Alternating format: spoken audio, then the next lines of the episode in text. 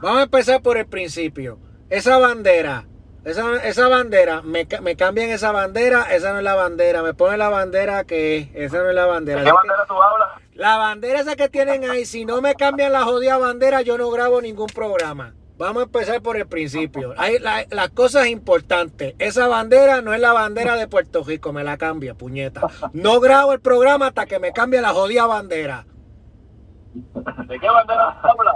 De la bandera de Puerto Rico, puñeta. Si no me la cambian, no grabo el programa. Esa bandera, la bandera de Puerto Rico tiene el color azul oscuro, no el azul claro. La bandera de Puerto Rico es el azul oscuro que Puñón Marín hizo en el 1952. Esa que tienen ahí no es. Me la cambia, puñeta. Esta es la bandera de la colonia del Estado Libre Asociado, el azul marino. La, la del azul marino, el triángulo azul marino es la bandera eh, que hizo Luis Muñoz Marín eh, dentro del Estado Libre Asociado, que no es otra cosa que el consentimiento del colonialismo en la isla. Qué joderse, mano. Pero cosas, cosas tan Pero, importantes irónica. peleando por una puta bandera, anyway. Ay, madre de Dios. Irónica, irónica, irónicamente, eh, eh, es un PNP, nada más y nada menos, presidente del comité de transición del alcalde electo certificado de forma preliminar por la Comisión Estatal de Elecciones de San Juan Miguel Romero, Manuel Díaz Aldaña, quien está peleando porque pongan la bandera de la colonia en las vistas de transición del municipio de San Juan que se llevan a cabo en el Teatro Tapia y que eh, en todas las instalaciones del municipio de San Juan, en todas, está colocada la bandera de Puerto Rico con el color azul celeste. En todas. Y nunca y nunca y nunca ha sido Carmen Yulín Cruz Soto lleva o, eh, ocho años eh, al frente de la alcaldía de San Juan. Y en todas las dependencias del municipio de San Juan la bandera puertorriqueña que ondea en las astas tiene el triángulo azul celeste. Nunca ha habido problema. Y Manuel Díaz Saldaña se ha emperrado en que todos los días que comienza la vista de transición pide al comité de transición saliente que la bandera con el azul oscuro. Mira, lo que pasa es que tú no lo entiendes, es que él necesita la bandera azul oscuro para poder pensar, para poder inspirarse. Eso es como el Senspa, tú, tú, eh, el estado Zen, la gente que medita, los yoga, eso, él necesita, él necesita ese, ese color para, para in, inhalar, exhalar, inhalar, exhalar. Si no, no puede hacer su trabajo. Mira, puñeta, Manuel Saldaña, cuando cambie el gobierno, ponga la bandera que le salga el fojo de los cojones y deje de estar jodiendo con, con estupideces. Me cago en la jodienda. Puñeta, tantos jodidos temas que hay en este país jodiendo con la bandera. Aquí la gente sufre de una gran confusión de espíritu que no sabe, no saben por qué hacen las cosas, no, no saben por qué piensan como piensan. Es como aquel que pide azúcar para el café, pero no sabe que el azúcar es para endulzarlo, tú sabes. Ay, Una Dios. cosa increíble. Hay que joderse. Y hablando de otro tema, estoy esperando la marcha del perdón, la marcha esa multitudinaria de Molusco, de Bad Bunny, de Residente, de Yadier Molina, de todo eso es cafre, pidiéndole perdón a Ricky Rosselló, pidiéndole disculpas por haberlo difamado. Un hombre que salió absuelto, un hombre que salió libre de mácula, él y todos los amigos en el chat. Lo único bueno que ha salido de esa marcha multitudinaria de toda esa gente cafre fue que nos dejaron a la mejor gobernadora en, en los tiempos modernos, Wanda Vázquez. Lo único bueno que ha salido de esa marcha.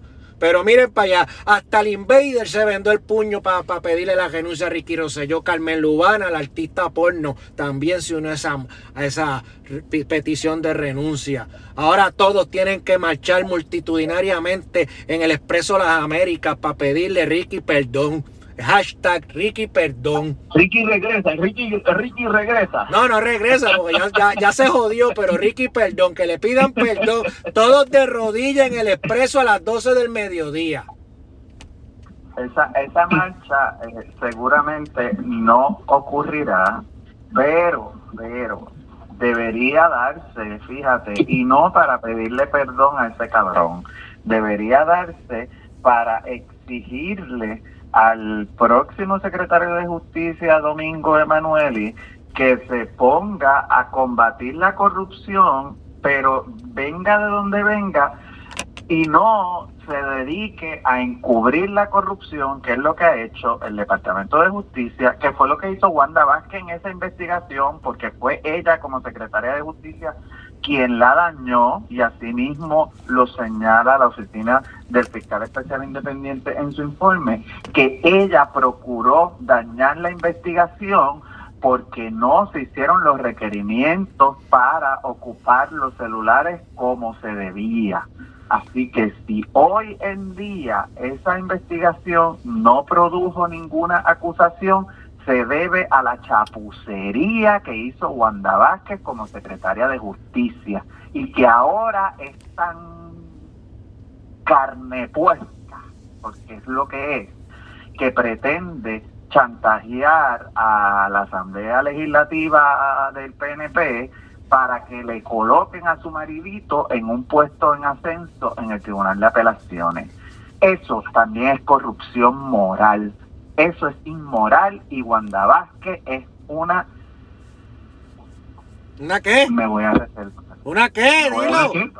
Pero ¿cómo que te lo vas a hacer, Esto es sin censura. Mira qué cojones. Este ahora está también ahí. No, no, no, pero, pero modérate, modérate, modérate. Está como, está como Pierluisi, está como Pierluisi, bájale dos, bájale dos, bájale dos. Bájale dos, modérate. Me van a acusar de macharrán y no quiero. Así que, este, nada, eh, la gente sabe lo que es. Es una soberana. Bueno, mira, este, la marcha multitudinaria que el pueblo debe hacer es para parar a la canalla gobernadora de Puerto Rico que está castrando nuestras libertades civiles, está implementando un fascismo en el país con el miedo al coronavirus, un virus que el 99.97% de aquel que lo contrae, si es que existiera de verdad, sobrevive la enfermedad. Y entonces un virus que, el, que ya está este, eh, regándose por ahí. Y, acá, y ayer vi una entrevista con un abogado alemán que ya se están preparando para demandar a la Organización Mundial de la Salud porque las pruebas PCR, esas que llaman moleculares, son un fraude.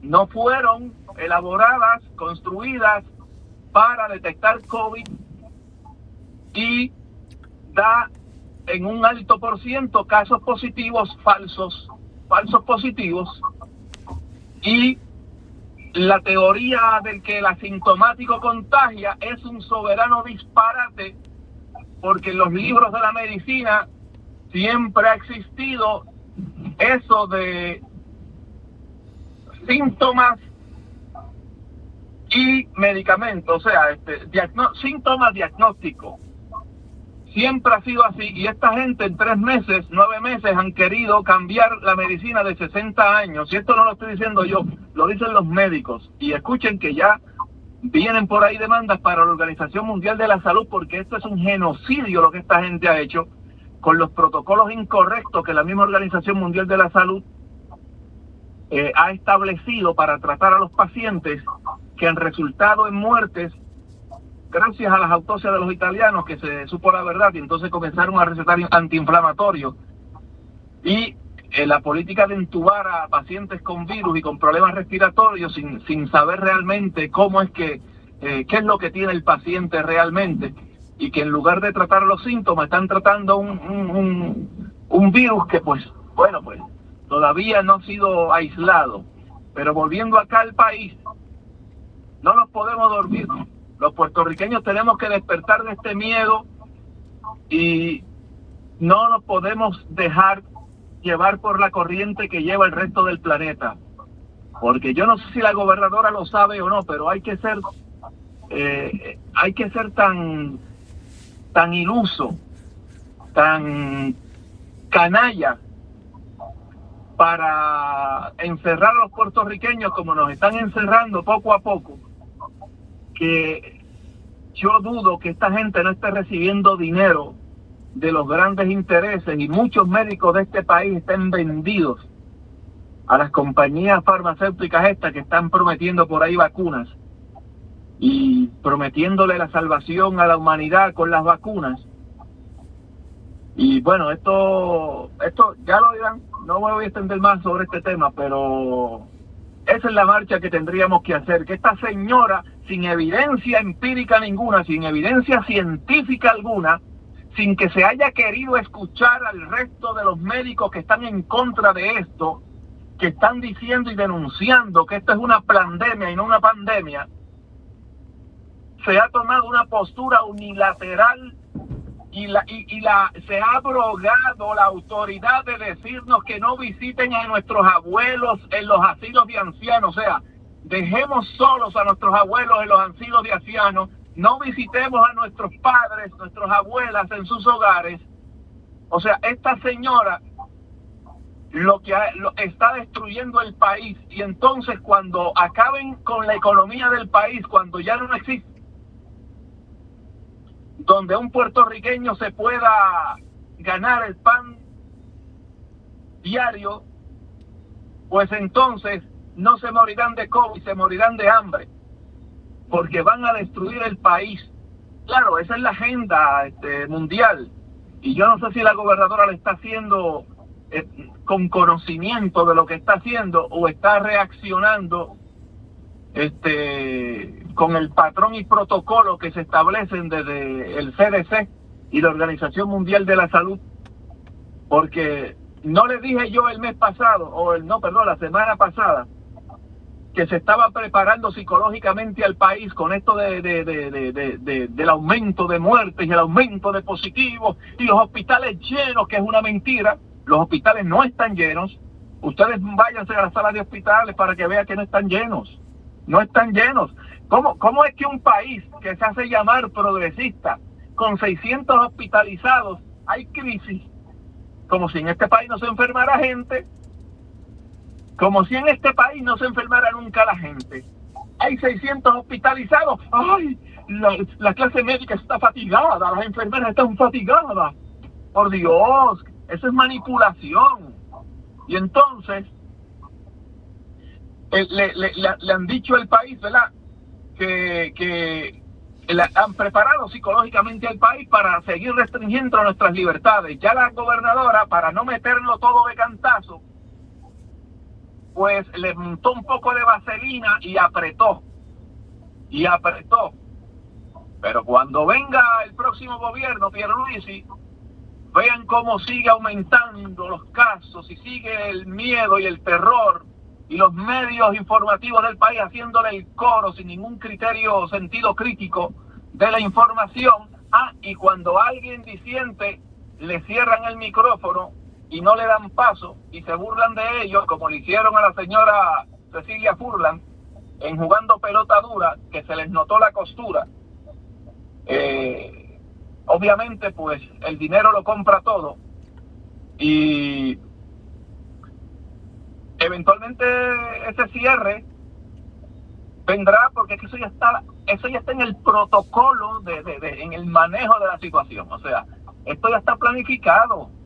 Y como yo les dije la semana pasada esperen que esto era preparándonos psicológicamente para cerrar el país. Y eso vendrá eso vendrá y ojalá y me equivoque. Bueno California ya lo hizo por tres semanas por tres semanas lo hizo por culpa Mira, Jesús, por culpa de esos médicos es que no es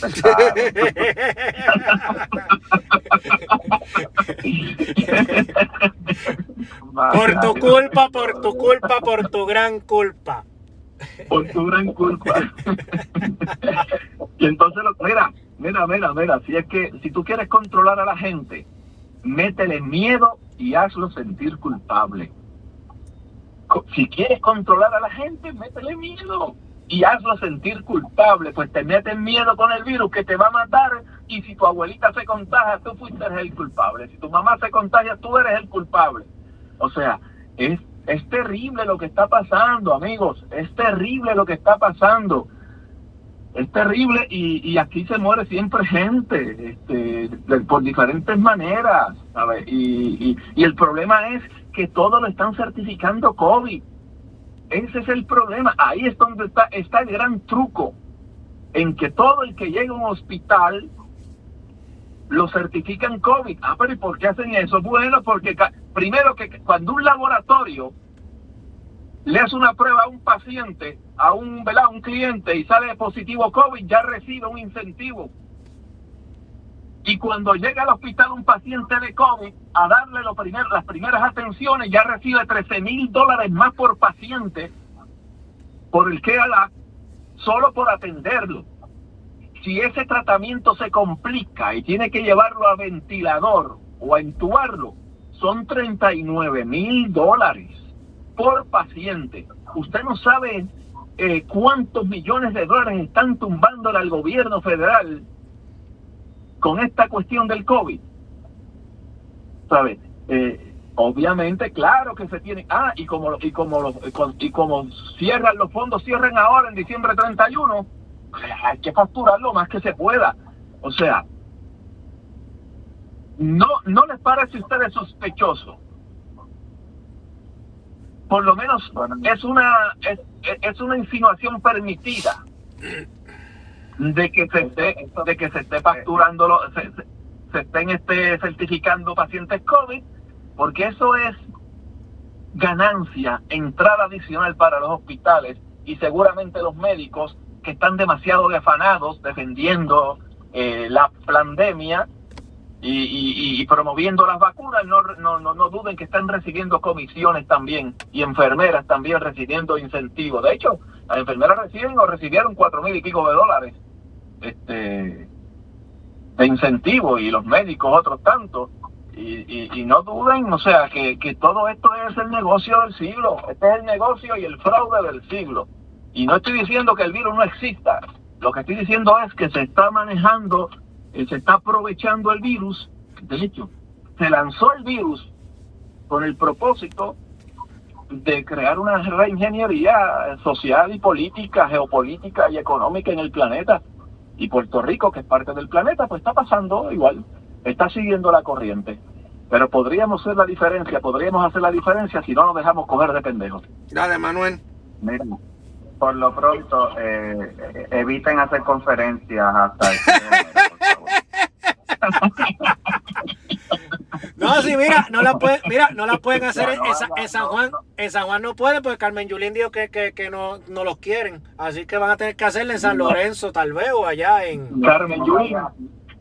Carmen Yulín, la hipocresía encarnada, la, Carmen Yulín, la hipocresía encarnada, la hipócrita encarnada que se pinta muy liberal y le está haciendo el juego al fascismo. Claro, ella pertenece a los demócratas de, de los Estados Unidos, de Joe Biden, aunque ella apoyaba a Sanders, este, pero le está haciendo el juego porque los principales fascistas y, lo que, y los que vienen con la agenda peor que la de Trump es Joe Biden. Y acuerde que se lo digo, aquí el que está, el que está promoviendo pena de muerte en Estados Unidos y está promoviendo un cierre total en Estados Unidos, porque ese es el propósito de todo esto, acabar de quebrar a los Estados Unidos y, destruir el sistema político y económico de Estados Unidos, Joe Biden y los demócratas y esa élite que controla el Partido Demócrata en los Estados Unidos, porque el Partido Demócrata y el Republicano son las alas del pájaro elitista, racista, ario, eugenicista que quieren establecer un nuevo orden mundial y tener el control del planeta. Bueno, esto yo no obviamente cada no hagan más no hagan más conferencias, por favor. yo yo yo lo yo yo, yo, yo escucho a Jesús y obviamente pues, aquí yo no lo voy a censurar. No necesariamente estoy 100% de acuerdo con lo que él dice, pero sí hay algo que me llama la atención. Eh, y voy a parafrasear a, a Matthew McConaughey en la, en la película de Time to Kill, cuando él dice, cierren los ojos e imaginen que ustedes están en un país donde la criminalidad está rampante y no hay quien la pueda aguantar Cierren los ojos e imaginen que para evitar que usted sea víctima del crimen, lo metan preso para que los malos no, lo, no lleguen a donde usted esté. Entonces ahora abra los ojos e imagine que ese país es Puerto Rico y que eso lo está haciendo la gobernadora. O sea, básicamente en este país, para que los, los hijos de la gran puta que quieren hacer lo que les da la gana, sigan haciéndolo, hay que encejar a la gente que se porta bien, que sigue la regla, para que los cabrones sigan haciendo lo que están haciendo. O sea, llevamos nueve meses, nueve meses, muchos de nosotros haciendo lo que hay que hacer, siguiendo la regla, esto, poniendo las mascarillas, limpiando las manos, guardando el distanciamiento físico. Entonces, hay unos cuantos que hacen lo que les sale el fojo a los cojones. Las autoridades no intervienen con ellos. O peor aún, les dan permiso para que hagan actividades políticas, bodas, cumpleaños, con el permiso del gobierno. y entonces, lo bueno, lo bueno los encierran. Pero mira, o sea, qué lógica más bizarra. Hay que encerrar a la gente buena para que los malos sigan pariciando. ¿Dónde se ha visto eso? Pero, Alex, pero ¿qué te insinúa? Que, el que se casa ¿De quiénes, ¿De quiénes tú hablas? ¿Del Partido Demócrata que celebró una elección especial recientemente? ¿Del cumpleaños en el que participó la gobernadora en una fiesta? Ahí donde hubo con cerveza y todo, porque esa gente es privilegiada y, y, pues con esa gente uno no se mete. No, perdóname, esa gente no hay, no hay forma de encauzarla. No, son encausables, no son encausables, no son encausables. Acuérdense del chat, no son encausables. La ley y el orden se hicieron para los pobres.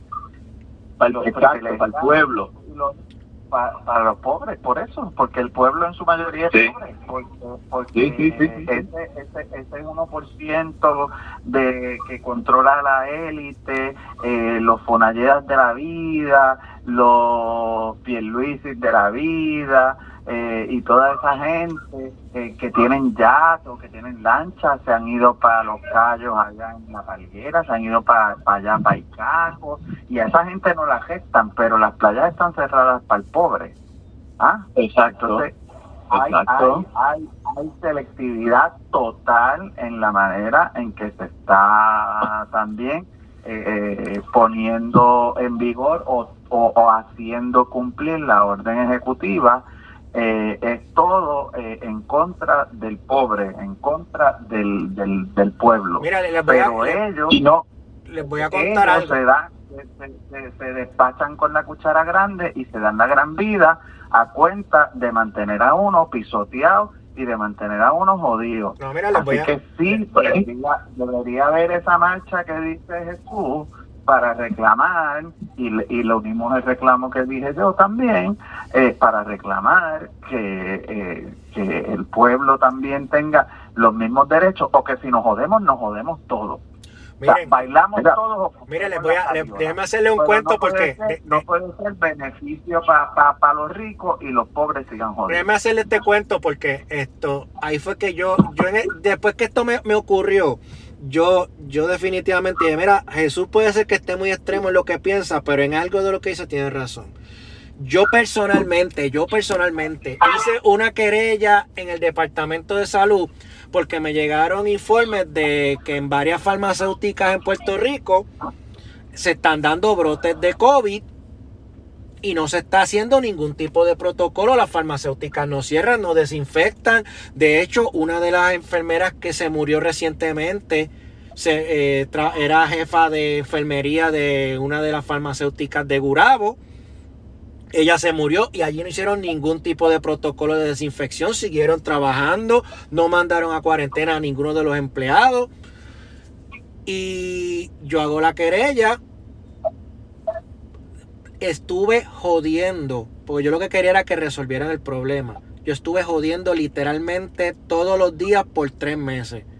A los tres meses, una de las compañeras del departamento de salud me dice, que ellos no podían hacer nada porque eso era jurisdicción de, de OCHA y que, y que había que hacer la querella en OCHA. Yo le dije, puñeta, cuando yo te pregunté de quién era la jurisdicción, que si era de 8 del Departamento de Salud, me dijiste que era del Departamento de Salud. Ay, discúlpame, no te entendí. Tuvimos un problema de comunicación, era con OCHA. Tú me vienes a decir a mí que después de tres meses, perdidos con ustedes, donde yo tenía que ir era a OCHA, obviamente lo hicieron para no hacer un carajo, porque las farmacéuticas no las pueden tocar, pero un infeliz de un chinchorro que si no, que si no abre un día, se jodió porque no, no cuadra la chequera, pues a ese vamos a cerrarlo. Pero obviamente una farmacéutica no la podemos cerrar, Esas son, ese es el motor que mueve el país.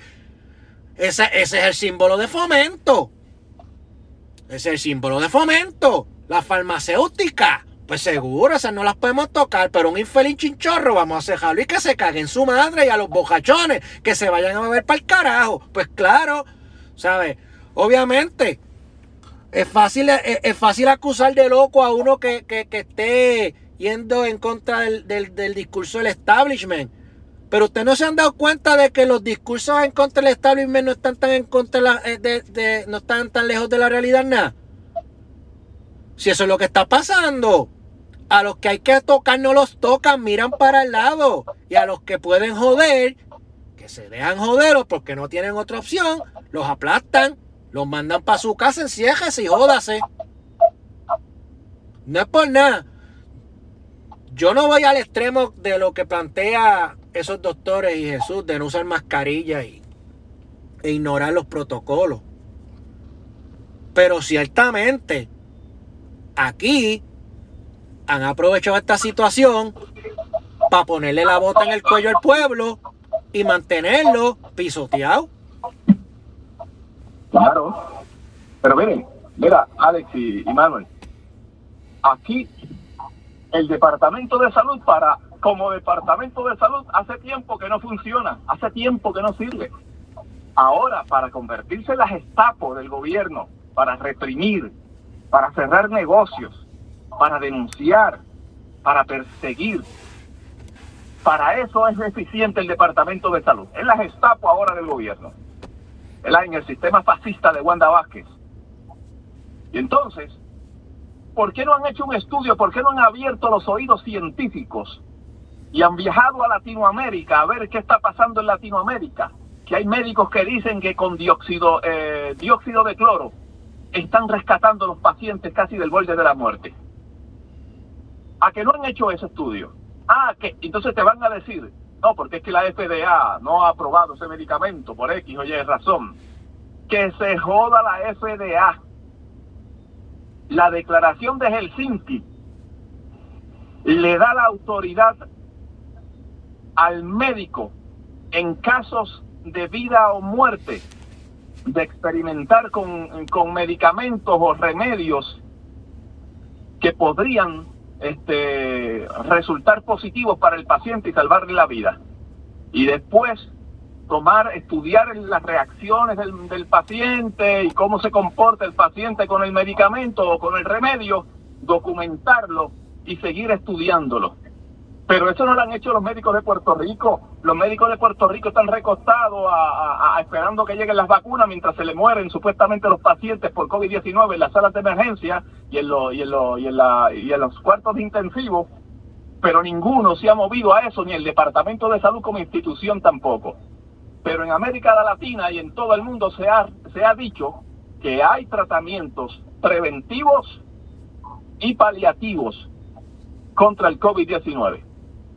Pero en Puerto Rico no se habla de eso, porque la narrativa en Puerto Rico es el terror para que sigan aumentando las estadísticas y el miedo a la gente y seguir controlando a la gente, porque bueno, si ya te digo, si se complica el paciente, pues hay que entubarlo y si hay que entubarlo, pues son 39 mil dólares.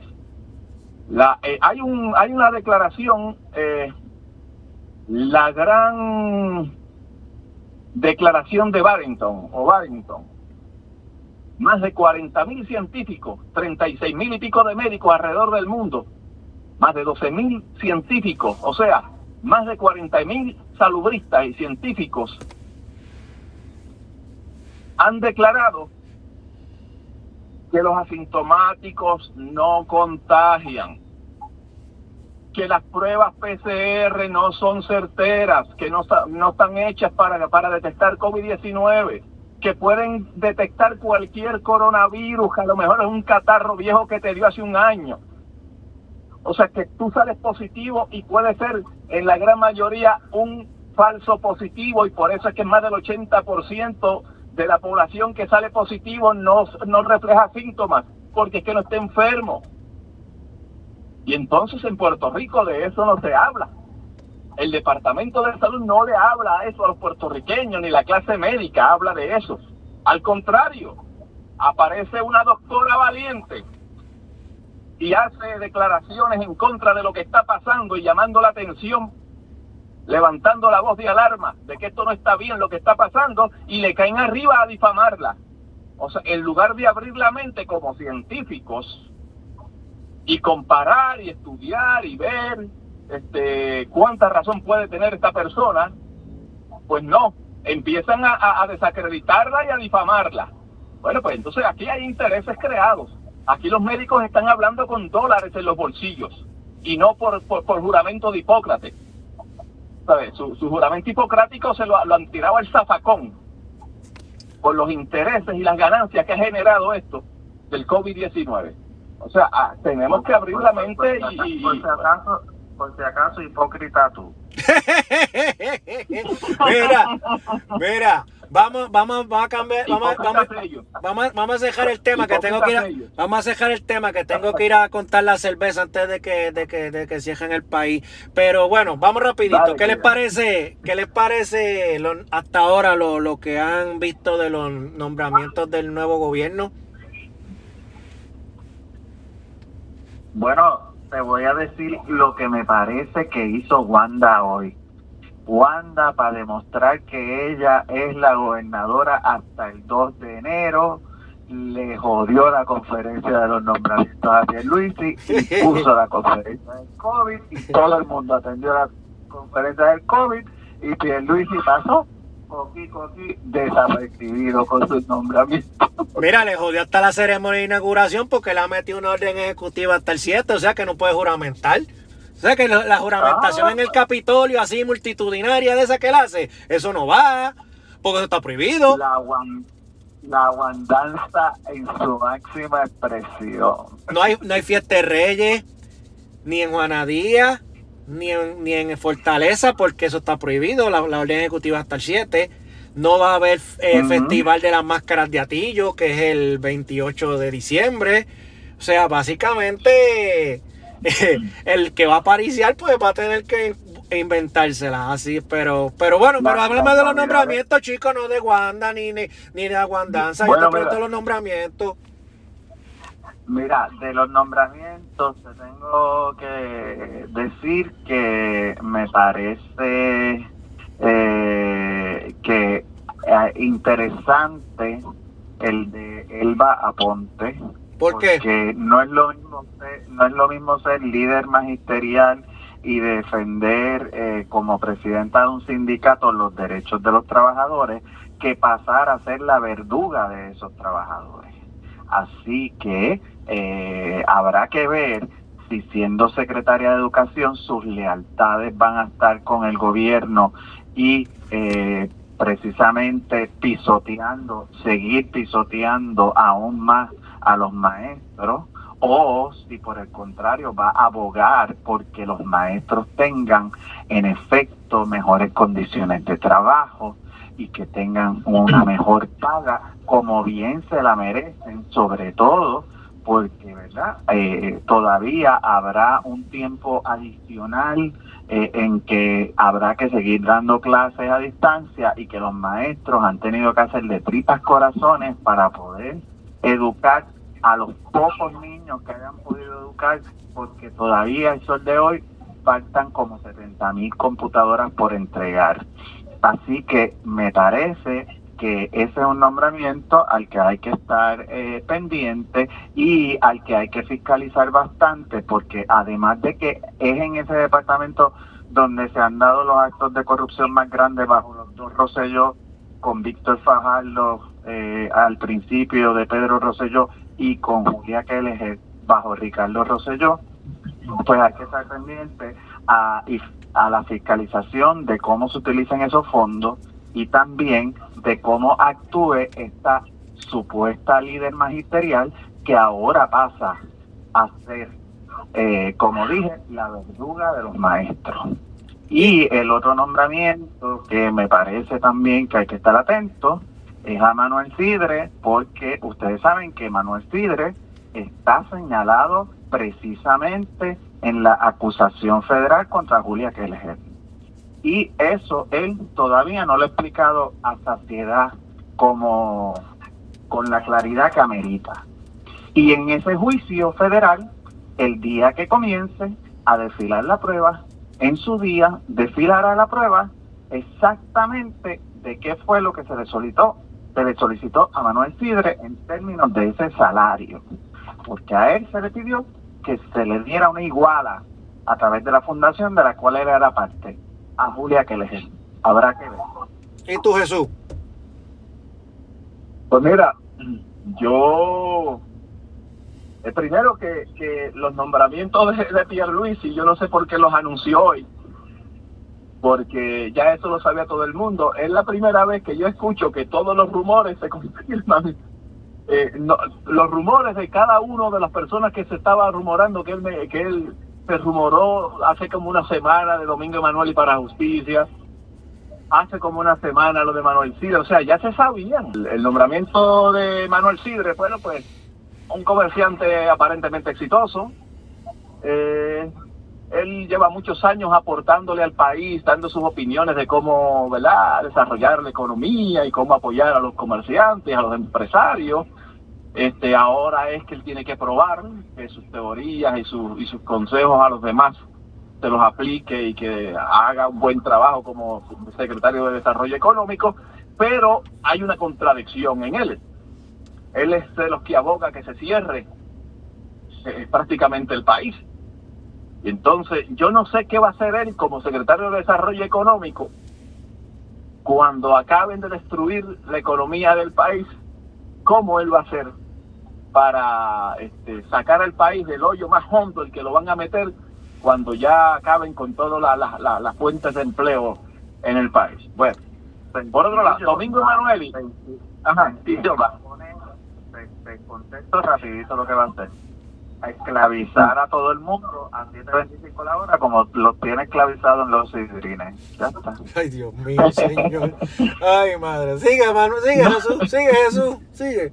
Bien, muy bien, de acuerdo con Manuel, de acuerdo con Manuel. Este, y Domingo Emanuel, y bueno, pues vamos a ver este, si, si logra sacar al Departamento de Justicia del letargo eh, en que se ha encontrado por los últimos años, donde no acusa a nadie por corrupción, eh, donde se ha convertido en lugar de un departamento de justicia en un departamento de amapuchamiento, de encubrimiento y de lavarle la cara a los corruptos que gobiernan eh, del partido este, que gobierna, el nombramiento de la secretaria de, Educación, a mí me parece bien interesante. Yo tengo tres ángulos de mirar ese nombramiento. Primero, el primero es que siempre se ha acusado a la Asociación de Maestros de ser una organización patronal. Especialmente todas las acusaciones que siempre le ha hecho la Federación de Maestros a la Asociación de Maestros, que es una organización que responde a intereses patronales y no realmente a los maestros. Y bueno, que te nombren al, al, al, al líder, ¿verdad? a la presidenta de la asociación como secretaria de educación, pues como que, y que ella haya aceptado, aceptado, pues se pone, se pone interesante. lo que dicen exacto, podría, es como se podría corroborar esa teoría o esa acusación que hacía la federación contra la asociación de maestros. Bueno, pero por otro lado no se puede culpar a la persona, a, esta señora, eh, porque si independientemente quién sea el gobernador el gobierno, eh, que te ofrezcan la oportunidad de tú ayudar al país, tú aportar al país, ¿verdad? Este, en una posición como esa, y, no tiene por qué perder todas las buenas intenciones del mundo y, todas las intenciones que tenía cuando era presidenta de la Asociación de Maestros. Yo espero que vaya con toda la mejor intención de, de, apoyar al maestro, que realmente es la figura principal del Departamento de Educación. No son los estudiantes, los estudiantes son los beneficiarios del Departamento de Educación. Lo más importante del Departamento de Educación, la espina dorsal del Departamento de Educación son los maestros que son los que le transmiten la enseñanza a los estudiantes, que son los beneficiarios. Pues si esta señora sale de la Asociación de Maestros, una entidad que se supone represente los mejores intereses de los maestros, pues yo esperaría que haga lo propio como secretaria de Educación y no haga como muchos, que se olvidan del maestro y comienzan a tratar al maestro como tantos patronos tratan a sus empleados, de apatá con menosprecio, eh, con, con imprudencia. Así que yo creo que con desdén. Y yo espero que esta señora pues este, vaya con una intención de hacerle justicia al maestro. Y esperemos, esperemos que, sea un nombramiento exitoso porque si esta gente tiene éxito, tiene éxito el país. Eh, ¿Cuál otro nombramiento? Yo creo que la permanencia de Francisco Párez como secretario de Hacienda, yo creo que fue muy acertada. Yo creo que, y esta es mi opinión, Francisco Párez ha sido uno de los mejores secretarios de Hacienda que hemos tenido en los últimos 10 o 15 o 20 años. Creo que ha sido un joven este, eh, que ha, ha estabilizado el, Departamento de Hacienda, eh, por lo menos en cuanto a, los servicios, de, que la gente reciba sus su reintegros eh, con prontitud. Bueno, el mío no, el mío no llegó nunca, el mío no llegó nunca, pero sigue, sigue. Ah, bueno, pero sigue, sigue, sigue, sigue. tiempo que yo no he escuchado tanta gente, yo no he escuchado tanta gente quejarse de que los reintegros no han llegado ni que X o Y pago no ha llegado. Paquito, Paquito, mi reintegro, Paquito, sigue, sigue, sigue, sigue. Bueno, pues chicos, vete, vete, reclámalo allá. Muchacho, yo, yo, mira, lo, lo, que me falta es entrar cago en un guayo. No, escríbele por escríbele, escríbele por Twitter, que le contesta a la gente. Ay, vale. Pero sigue, sigue, Jesús, sigue. Este, pues nada, yo creo que, que, que ese nombramiento es bueno. Eh, Omar Marrero, bueno, pues este, creo que es importante que Omar Marrero siga donde está porque las finanzas y los números son complicados y traer a alguien nuevo a, retomar a mitad de camino todas las gestiones que esa agencia esté haciendo para eh, recibir los fondos eso de, la recuperación del país por el huracán María y, todo ese proceso, traer a alguien nuevo, pues yo creo que este sería un atraso. Así que creo que fue acertado también dejar a Omar Barrero eh, en esa posición. Un, funcionario que no ha sido, este, no ha estado en controversia. Eh, él es poco lo que sale a, la palestra pública a hablar. Y pues, yo pienso que, es un nombre, eh, fue una buena decisión. Y en términos generales, siempre me pregunté lo que, lo que dijo Manuel, siempre me pregunté por qué rayos Wanda Vázquez y Pedro Pierluisi eh, celebran una conferencia de prensa a la misma hora a competir por los periodistas, por los pocos periodistas que quedan en los medios por ahí y a competir por la atención del público. O sea, eso será estrategia, será rivalidad, este, este, una, un error estratégico o, un, un ups, tú sabes. Pues yo no sé. Eso es, eso es de nuevo una Wanda, Wanda todo el tiempo, Wanda, todo el tiempo ha hecho esta conferencia a las 4 de la tarde y siempre comenzaba a las 5 para caer justo con el con la pico más importante de los noticiarios del país.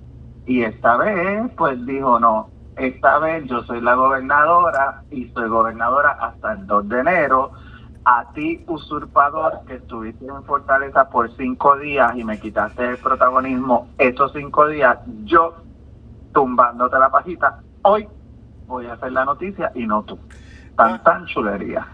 Y, y- y no puede decir que no lo sabía porque esa conferencia se convocó, yo creo que fue como a las 2 o 3 de la tarde del día anterior, o sea que no, no, no había sorpresa. Esto, pero déjame, déjenme hablar, voy a hablar bien de, de, do- de, do- de los nombramientos, pero quería decir algo rapidito de lo de Elba. Yo no, no voy a hablar ni bien ni mal de Elba, Elba Ponte, pero sí, sí hay un dato que hay que resaltar.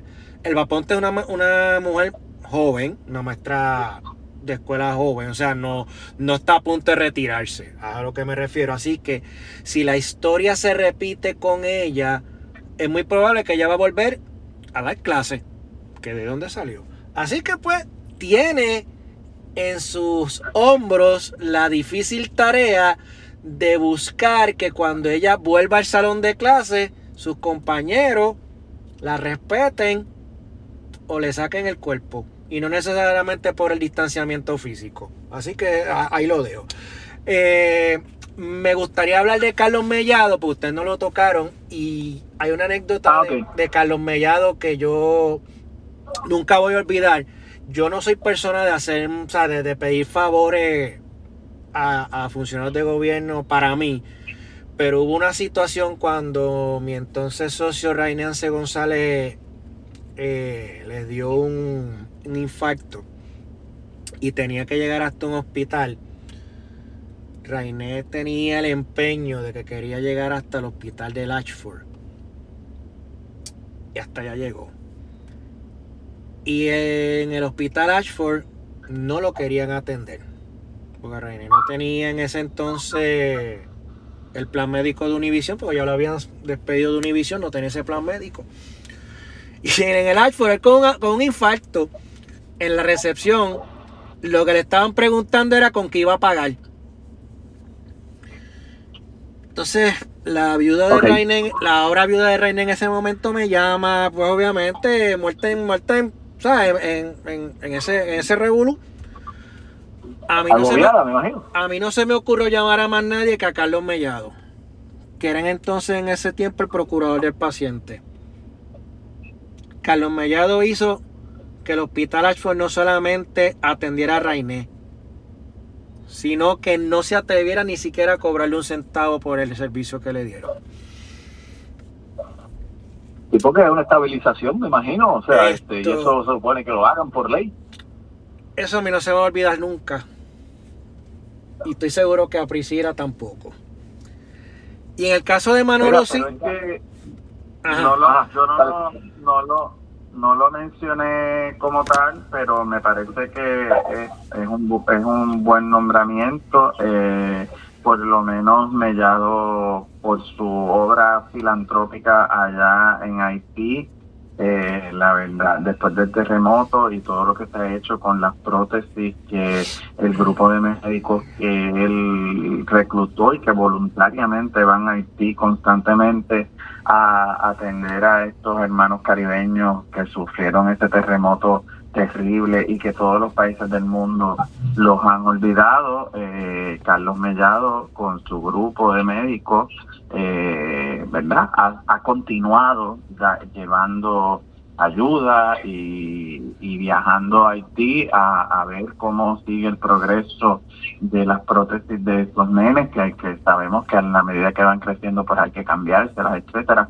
Y eso me parece una labor encomiable. Esperemos que pueda este, hacer un buen trabajo como administrador del Departamento de Salud, un departamento bastante complicado que recibe muchos fondos, que recibe fondos federales también y que tiene, se supone, la responsabilidad de fiscalizar eh, a los a y todo esto, pues que lo haga porque ahí también se han dado casos de corrupción bastante lamentables y en esta administración de Wanda Vázquez por poco se dan el tumbe de los 38 millones con las pruebas COVID, así que tiene un gran reto ahí eh, en términos de lo que es eh, cuidar eh, por esas por esas eh, trampas que puedan querer estar haciendo los amigos del alma. Así que esperemos que no caiga él en lo mismo. Y, y Mira, ajá, en sí, cuan- dale, en- dale. Ajá. Dale, dale, Jesús, dale. Claro que en cuanto a Carlos Mellado, yo podría secundar a ustedes lo que ustedes han planteado. No tengo nada malo que decir, ni conozco nada malo de Carlos Mellado que no sea este eh, esas obras este, que ustedes han mencionado. Pero, pero, pongo un pero bien grande. Tengo que poner en signo de interrogación los intereses de Carlos Mellado. ¿A qué responde o a quién responde Carlos Mellado? porque Carlos Mellado lo he escuchado yo hablar de la vacunación compulsoria. Y a mí eh, y eso a mí me crea mucha mucha suspicacia y mucha preocupación porque coño que la gente decida qué hacer con su cuerpo. Yo me vacuno si me da la gana. No me vengas con la mierda esa de que me vas a vacunar a- este, porque a ti te da la gana de que tiene que ser obligado. Tú sabes. Y, y eso me preocupa eh, esa ese empeño de, de algunas personas en, en, en querer obligar a la población a vacunarse. A ver, y, Bueno, y me preocupa esa parte de Carlos Mellado. Cualquier cosa ¿Cómo? levantas la bandera religiosa. Soy testigo de Jehová. Ay, madre de Dios, pero ya, ya, ya, ya. Mira, nada, y, y, y otra cosa que quería decir de Carlos Mellado antes de, de pasar al próximo del que quería hablar, que Carlos Mellado quiere abrir las escuelas. Y para mí eso yo creo que eso es, en, en mi libro, eso es un muy 100. Que Carlos Mellado quiere abrir las escuelas, eso para mí es un 100. El último, del otro que quería hablar Eso, eso rapidito. es verdad, eso es verdad. Ahí está bien, estamos de acuerdo ahí. El otro de que quería decir algo rapidito es de Manolo Sidre. Yo sé, yo, yo sé lo que dijo Manuel Ernesto, pero cuando, yo- cuando yo empecé a auscultar sobre, sobre el negocio que, que abrí en el 2007, una de las personas que me, que me escuchó, que se reunió conmigo, fue Manolo Sidre.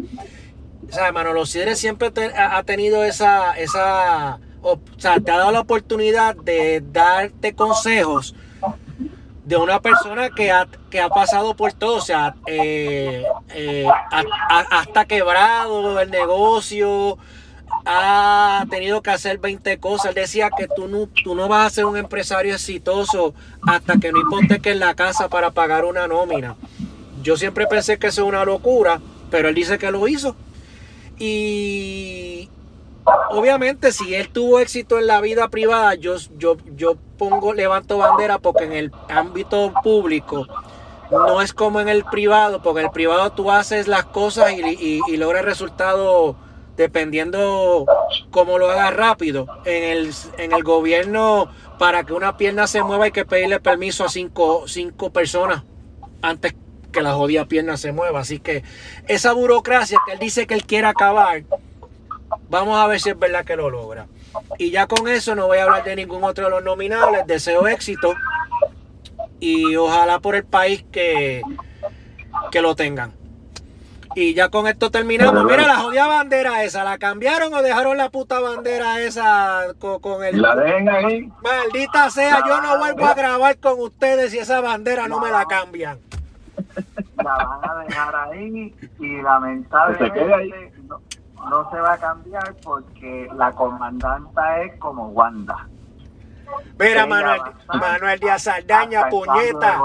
Manuel Díaz Saldaña, puñeta. Cuando ustedes entren, pon, la bandera, pon, un- pon un papel de toile de bandera si te da la gana y no joda más con la jodida bandera. Mire qué cojones que pues con la bandera.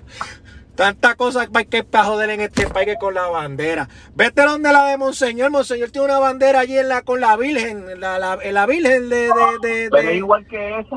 por eso que vaya y la que ¿A que no cambia, la- a que no cambia la de Monseñor? ¿A que no ve y cambia la de Monseñor que tiene la catedral? Que joderse con la bandera, pero mi qué empeño.